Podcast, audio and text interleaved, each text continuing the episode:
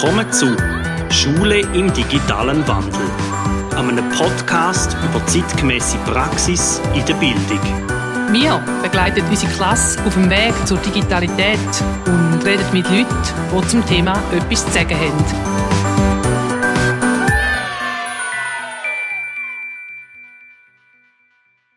Herzlich willkommen zu einer weiteren Folge von Schule im digitalen Wandel. Wir sind wieder das zweite da. Reto, sag schnell etwas zu uns, bitte. Barbara Hochwalli, die mir gegenüber sitzt, die die Folge vorbereitet hat, wo ich nicht genau weiß, um was es geht, ist schulische Heilpädagogin in Florwil. Mein Name ist Reto Trunz, ich bin Klassenlehrer von einer 5., 6., nächstes Jahr von einer 6. Klasse.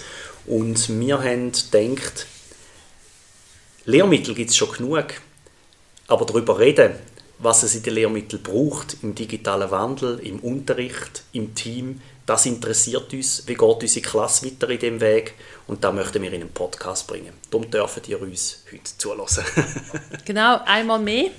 Ich habe etwas vorbereitet, etwas, wo ich ähm, über eine Zeitschrift bei uns im Teamzimmer gestolpert bin und dann gemerkt, ja, das begleitet mich ja schon ewig. Es ist das Thema Klassenführung. Und beim Vorbereiten habe ich mir überlegt, warum bin ich eigentlich Lehrerin geworden? Und dann möchte ich gerne auch dich fragen, warum bist du Lehrer geworden? Weil ich junge Menschen möchte zu einem demokratischen Weltbild und zu einem selbstständigen und kompetenten Leben führen. Okay, mir es sehr viel einfacher gewesen. Ich gemerkt, ich habe wirklich in der Mittelstufe einen Lehrer gehabt, der hat mich echt beeindruckt.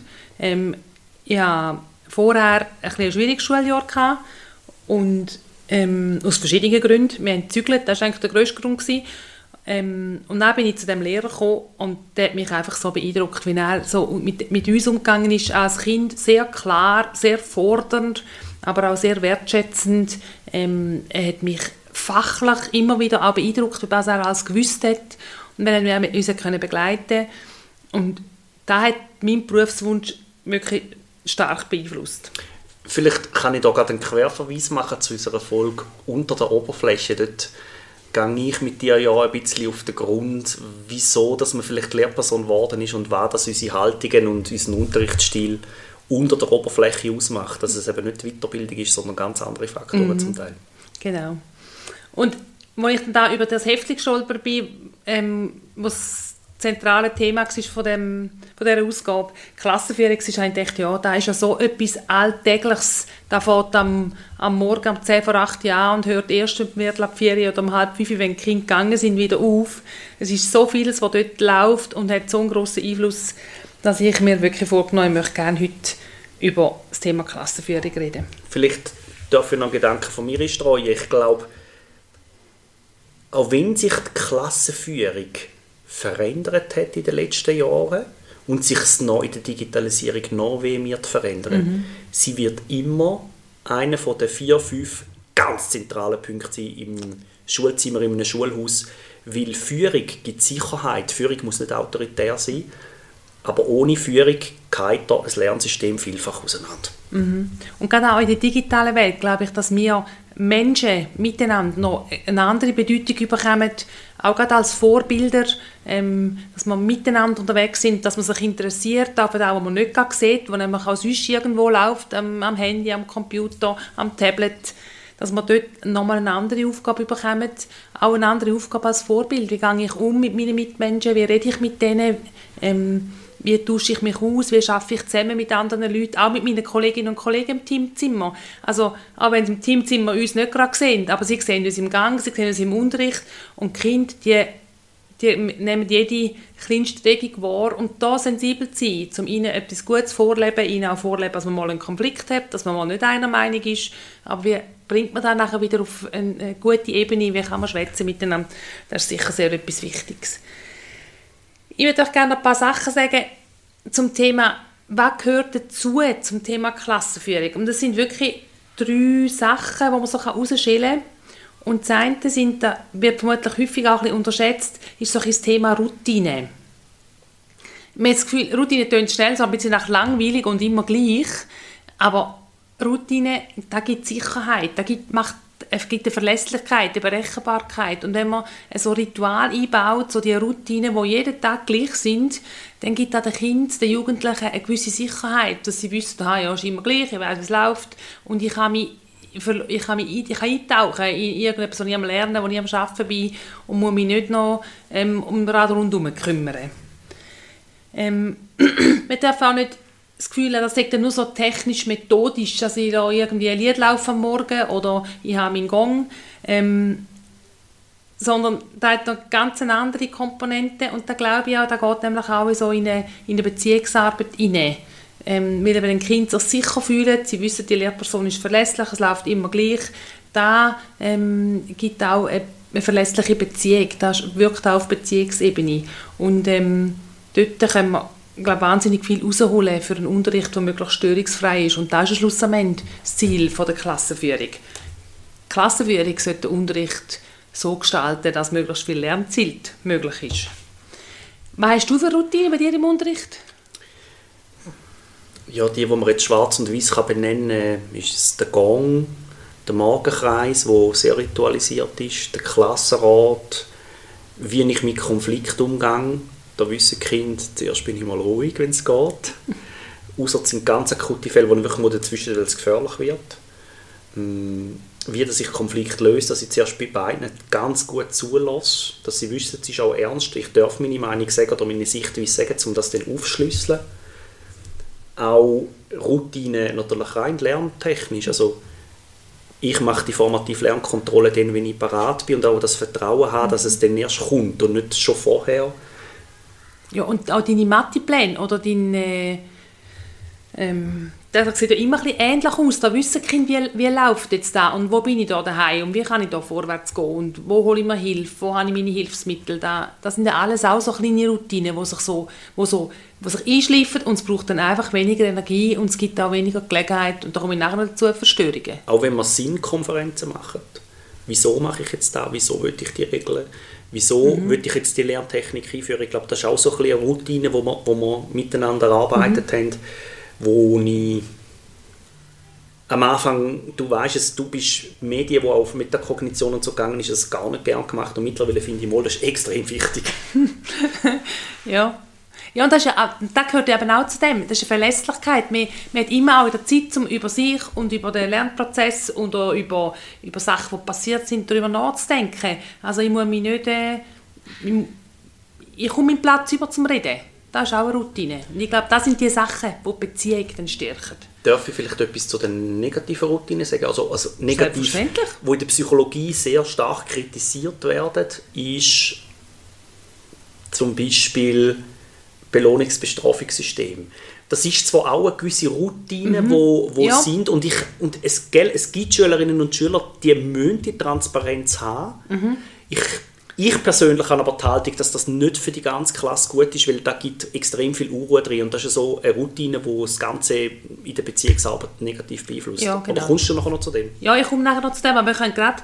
Ähm, Klassenführung ist nämlich auch Umgang mit Störungen. Wie gehe ich um mit Störungen? Also wie reagiere ich, wenn ein Kind zum Beispiel äh, immer mal Sport kommt oder ähm, reinschwätzt, ähm, andere Blögele, da kennen wir ja schnell hinten drüber laufen und noch schnell mit dem Bleistift ein bisschen ähm, mit die Schulter in den Stüpfeln, auch wenn es nicht schlimm ist, oder den Haar züpfeln, auch wenn es nicht fest wehtut, aber stört, sind ja die, die Sachen.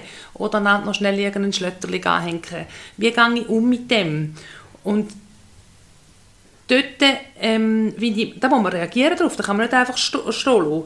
Und das Wichtige ist, mal präventiv wirken, oder? Schauen wir voraus, überlegen, wie organisiere ich das, wie organisiere ich mein Klassenzimmer, wie sitzen die Kinder dort, wie sind die Wege, zum Beispiel, wenn sie zu mir am Pult führen müssen, zum Korrigieren, wie ist der Weg dort? Wenn sie müssen, an dem Kind, das sich am, liebsten, am leichtesten ablenken lässt, vorbeigeht, dann reizt es natürlich zum schnellsten, um dort irgendwie noch ein bisschen näher vorbeilaufen, dass der oder die gestört ist.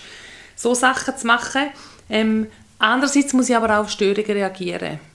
Ähm, also ich finde sogar auf genau Störungen muss man sofort reagieren. Ja. Das heisst nicht messerscharf, aber man will ja, dass die, dass die Störung behoben wird, weil das Lernklima muss gewährleistet ja. werden, weil die Fairness muss gewährleistet werden. Und wenn ich zuerst eine Verwarnung ausspreche, das finde ich eben auch noch spannend, dann ich ja quasi das Ganze wie ein Stück weit rauszögern. Ich würde Mhm. eigentlich, dass es sofort aufhört und nicht erst, wenn ich zwei, dreimal gesagt habe, jetzt noch dreimal, noch zweimal, noch einmal. Ja, ja. Und dort würde ich jetzt eben auch so das, was du hast mit, mit dem so mit Belohnungs-Bestrafungssystem, ähm, ich habe persönlich nicht so, mir hat da nie so etwas gesagt, ich bin nach wie vor sehr eher skeptisch, aber schlussendlich muss ich dann auch für jede Person ein bisschen selber stimmen, aber es lohnt sich sicher zum darüber nachdenken, macht das Sinn oder nicht, brauche ich da wirklich und bei welchen Kind brauche ich da, weil intervenieren, ähm, finde ich, macht vor allem dann wirklich Sinn, wenn Kind, wenn man sie anspricht auf das Verhalten, das sie haben und zwar einfach da mal einfach so beobachtend benennen, sagen, schau, ich sehe, du schaust zum Fenster raus, oder? Oh, mir fällt auf, ähm, dass es dir schwerfällt, hinter dem Kind durchzulaufen, ohne andere anzulangen. Ich wünsche mir, dass du deine Hände bei dir behaltest oder dass du einen anderen Weg gehst, dass du direkt zu mir kommst zum Beispiel und nicht noch den Umweg wählst beim irgendjemandem vorbei, zum noch blögeln. Einfach, dass man da klar deklariert und sagt, hey, nein, ich sehe da, ich bin nicht einverstanden, da möchte ich nicht da rein. Ja. Und wenn es dann etwas braucht, dann ist klar, braucht es ein 1 zu 1 Gespräch, wo man nach der Schule in der Pause kann führen muss führen und vielleicht auch dann eben eine Kollegin oder Kollege, wir haben gerade jetzt eine Situation, wo wir viel zu zweit sind, gell, wo man wirklich merkt, hey, es ist auch wichtig, dass wir da klare Signale senden und miteinander herstehen, um gewisse Verhaltensweisen ähm, in die Bahnen lenken, die wir uns wünschen und haben auch gute Erfolg gehabt mit dem. Ähm, da ist auch wichtig, dass wir da herstehen. Und da sind wir wirklich, da sind wir gefordert als, als Personen, als Menschen. Ich habe so das Bedürfnis, noch ein paar Sachen zu dem Thema zu sagen, darf ich? Ja, selbstverständlich. Ja. Also ich glaube, glaub, das Belohnungsbestrafungssystem, da löst, ich sage jetzt mal, bei 90% der Kinder ist so eh kein Problem. Wir machen es ja eigentlich dann einmal für alle, weil man sagt, es ist fair und es tut so ein bisschen eine Fairheit vordingseln, wo es dann aber die 90%, die es eh schon gut machen, zum Teil einen riesen Stress auslöst, wenn sie einen Strich bekommen, ein Klüpperli bekommen oder einen Stein mit abgeben. Und ich glaube, das ist so ein Unruhefaktor, den wir zum Teil auch selber dann reinbringen, oder? Weil das ist wie wenn du eine Fontäne hast bei einem Springbrunnen, oder? Du tust die eine Fontäne Ja. zuheben, dann pfeift es einfach am Ja. anderen Loch dann noch einmal Nein. raus. Und ich finde halt immer die Sachen, die so für alle gleich sind, da bin ich immer gerade ein bisschen skeptisch, weil ich finde, wir haben, weiß nicht, zwischen 18 und 24 Kinder in einer Klasse, da kann ich nicht alle gleich behandeln. Hätte ich als Kind oder auch jetzt als erwachsene Person, würde ich auch nicht gleich behandelt werden. Ich würde gerne, dass man mich anders behandelt wie jemand anderes, weil ich andere Bedürfnisse, ich stand am anderen Ort. Das ist ganz klar, das ist ja nicht wertend, das ist einfach so. Und da möchte ich nicht behandelt werden wie eine 21-Jährige, oder? Ich glaube, ein System oder Regeln, die sind eigentlich für die Mehrheit gemacht, die es gut befolgen und ein Belohnungsbestrafungssystem sind dann eigentlich mehr für die, die es dann nicht haben. Und ich glaube, man sollte es ein bisschen handhaben wie in der Gesellschaft. Ich meine, es gibt für uns gewisse Grundgesetze, Meinungsfreiheit, wir haben äh, Person Persönlichkeitsrechte etc. Und die Rechte die schützen uns. Aber das Strafmaß tun wir nicht schon automatisch über alle drüber, sondern nur für die, die etwas übertreten, gibt es dann Konsequenzen, Bussen, Gefängnis oder was auch richtig, immer. ja. Oder? Und ich finde, das muss man auch von Fall zu Fall schauen, weil eine Kollegin von mir, die mit schwer erziehbaren Jugendlichen arbeitet, die haben am einen Ort, sie haben das im Team auch abgeschafft, weil sie genau die Gedanken auch hatten. Die haben die Jugendlichen ganz genau gewusst, wenn ich rauche, dann passiert da und wenn ich, wenn ich auf die Kurve gehe, also wenn ich in den Ja, Ausgang gehe, dann- nicht ja. darf, dann passiert da. Und sie haben das schön abgerechnet, damit sie dann ähm, ähm, die und die Punktzahl, Negativpunktzahl quasi haben. Und das ist ja dann auch ein bisschen am Ziel vorbei, oder? Weil in dem Moment, wo du das so klar reglementierst, gehst du dann aber auch ganz klar nach dem Reglement Ja. vorgehen. Und dort denke ich aber nachher auch wieder, ja, ist dann 10 Minuten zu spät gekommen, gleich auf die Kurve gehen, wie wenn ich eine Stunde spät heimkomme oder weggegangen, wenn ich überhaupt nicht hätte dürfen. Vielleicht habe ich auch nicht mehr wollen als einen Kiosk haben, gehen, im besten Fall eine Glasse posten, oder? Ähm, und ist dann da, ich, ich merke, dort komme ich auch schnell, wenn so, wenn so klare Regeln ähm, sind, denke, also da merke ich, da denke ich, ist auch im Straßenverkehr so. Ein Polizist braucht genau gleich Spingerspitzgefühl, um mal irgendwo ein Auge zu drücken, obwohl es eigentlich ein Vergehen wäre, weil, äh, ja. Darum habe ich ja noch drei Regeln. Du, du kennst meine drei Regeln im Schulhaus. Also sei pflichtbewusst, sei respektvoll und sei ordentlich. Die habe ich mit den Kindern arbeitet, die haben sie gebracht und auf die, auf die nageln sie eisern fest. Klar kann man da relativ viel reinpacken, aber andere Regeln, die, die sind für mich so zwischenmenschlich, die muss ich nicht noch betonen und in einen Katalog nicht tun, das habe ich nicht so gern, weil ich bin die ganze Zeit am Polizist Ja, und das ist für die Beziehungsbildung, glaube ich, nicht nur gut. Äh, nein, vor allem, wenn es dann anfängt, eben dann so, so spitzfindig werden, oder? Also, äh, irgendwie, sobald du so klare Regeln hast, geht dann das noch. Darf ich mit dem Ball noch spielen bis zur Schiebtür her? Oder gehört dann dort so quasi der Eingang, wo noch Frost ist, schon zum Schulhaus? Oder einfach so, es wird dann so, aber es ist ganz klar, im Schulhaus rein, da wird nicht geshootet, oder? Und trotzdem finde ich, ist eine klare Haltung da und eine klare Präsenz, zum Beispiel, wenn es der Keimo mehr macht mhm. oder auch propagiert, super, das Eisen schmieden, solange es, wenn es kalt ist. ähm, in Gang rausstehen und einfach dort sein, es passieren viel weniger Konflikte. Also da finde ich, er hat so ein paar ganz gute Ansätze für die, die es nicht kennen, wo ich finde, die, die, die geben uns die Möglichkeit, da ganz stark nicht immer die Regeln müssen durchhängen und sieben, ich bin letztens in einer, in einer Oberstufe hospitieren, das war ganz spannend gewesen, zu schauen, was irgendwie wirklich neun a vier Blätter mit Regeln gehangen, was die Kinder als müssen und was dem passiert und so. Dann habe ich gedacht, uh, ah, ich hätte jetzt lieber ein Willkommensschild gehabt. Also, die Atmosphäre ist ganz anders im Schulzimmer, das dürfen wir nicht verstehen, aber es ist mir einfach aufgefallen, ja. dass es mhm. so hängt. Mhm. Also, und dann sind wir wieder bei der Beziehung, oder? Wenn du sagst, so präventiv wirken auch. Also, mit, wie, ich diesen Kindern begegne, wie ich präsent bin, auch im Gang, in der Pause, auch wenn ich nicht Pauseaufsicht habe, aber wenn ich erst später komme oder ein bisschen früher Gang oder so, wie ich über den Pausenplatz laufe, wenn ich schaue, da hat einfach einen Einfluss. Und das hat nicht nur einen Einfluss auf das einzelne Kind, sondern auf das ganze, auf das ganze Schulhaus und dann schlussendlich auf den Unterricht in der Klasse. Und es ist keine Kuschelpädagogik, da möchte man an dieser Stelle sagen. Auch da ist man sehr konsequent. Ja. Liebe und Konsequenz, die mhm. zwei berühmten Eckpfeiler. Ja, ja. Und konsequent und, und Regeln setzen heisst nicht, dass man eben im negativen Sinne autoritär ist, sondern einmal mehr, es gibt Halt, es gibt Sicherheit. Ähm, und ich glaube, es gibt, in der, von mir aus gesehen, gibt es in der Erziehung nichts Schlimmeres als so ein bisschen ähm, Haltlosigkeit und ähm, ist mir doch egal. Also wenn, die, wenn ich mit den Kindern, Schülerinnen und Schülern vermittle, auch Jugendlichen, ihr seid mir egal, ist mir gleich auch mit euch ich glaube, das ist verheerend. Das ist wirklich verheerend. Gut, der dritte Punkt, den wir noch haben, neben Routine und Umgang mit Störungen, ist so im Bereich von der Klassenführung ähm, das Monitoring. Wissen, wo die Kinder sind in ihrem Lernprozess, wo sie vielleicht auch persönlich stehen ähm, und dann da auch können mit kleinen Gesten oder so können auffangen, dass das Kind merkt, aha, er hat gesehen, sie hat gesehen, dass ich Hilfe brauche, aber jetzt ist sie gerade noch oder er ist gerade noch beschäftigt. Ähm, das ist glaube ich, etwas Unwichtiges, dass das Kind einfach auch wissen, aha, ich werde gesehen, ich muss nicht stören, dass ich gesehen oder gehört werde, sondern ähm, ich kann arbeiten, ich weiß, äh, meine Lehrperson ist aufmerksam, ähm, kommt immer mal vorbei, fragt nach, auch dort interessiert sich für mich. Ähm, da ist so der dritte Teil von der Klassenführung. Also wenn sie am Arbeiten sind, bin ich nicht einfach am Computer meine Mails beantworten, sondern ähm, ich, mein Blick, meine Aufmerksamkeit ist bei den Kindern. Halte mich selber an die gleichen Regeln, sonst störe den Unterricht. genau, du würdest sagen, sich so ein bisschen schwätzen, wenn ich bei dir bin. nein, nein, das habe ich nicht, so, das habe ich nicht gemeint. Aber, aber mal, du hast recht. Aber wenn ich, ich gelernt bei dir. Das ist etwas wirklich Wichtiges. Bei Studierenden ja. fällt es mir einfach immer wieder auf, sie Nein. sind extrem laut, den Kindern so psch, psch, psch. Und finde ich so, ja, Nein, dort ist mir das erste Mal aufgefallen, oder? Habe ich wirklich gelernt bei dir. Das ist mir vorher nicht so, hat mir auch noch nie jemand gesagt, habe ich wirklich gelernt und dann merke ich, mal, das ist hilfreich. Gut, ähm, einen Satz habe ich noch gelesen, den ich noch lesen gefunden habe. Ähm, wenn wir 70 bis 80 Prozent der kooperativen Schülerinnen und Schüler bei uns im Boot haben, dann können wir mit den anderen 20 bis 30 Prozent, die mehr brauchen an Führung, an Strukturerhaltung, können wir einfacher umgehen, weil sie, die 70 bis 80 Prozent von den Kindern, die kooperieren, uns nämlich unterstützen in dieser Aufgabe.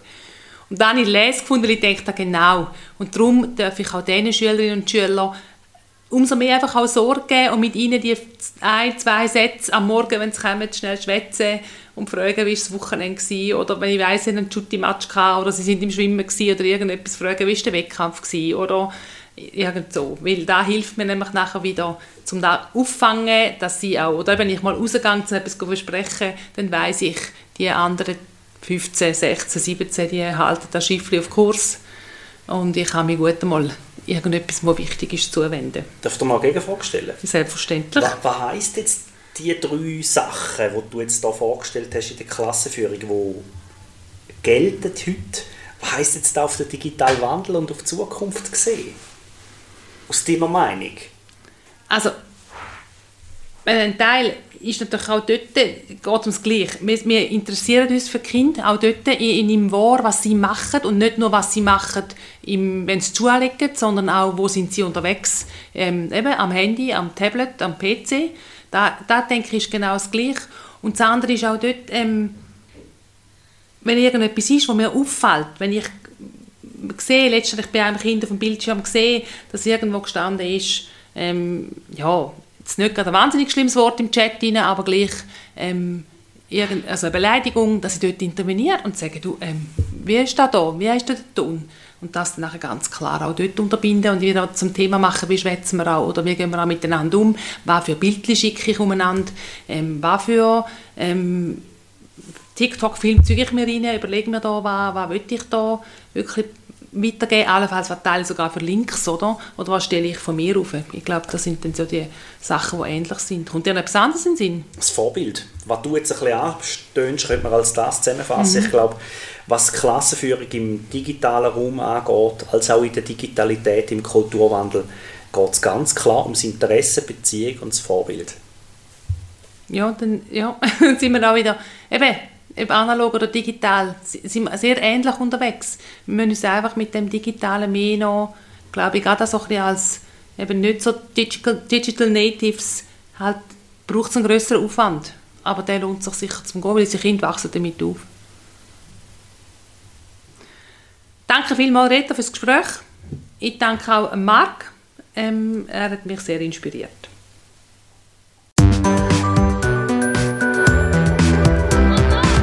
Habt ihr Anregungen, Lob, Kritik oder ihr möchtet einmal von uns ein Thema behandelt haben, das bis jetzt in einer Episode noch nicht vorgekommen ist, dann schreibt uns ein E-Mail. Hat es euch gefallen oder weitergebracht? Hinterlasst eine positive Bewertung oder erzählt es weiter.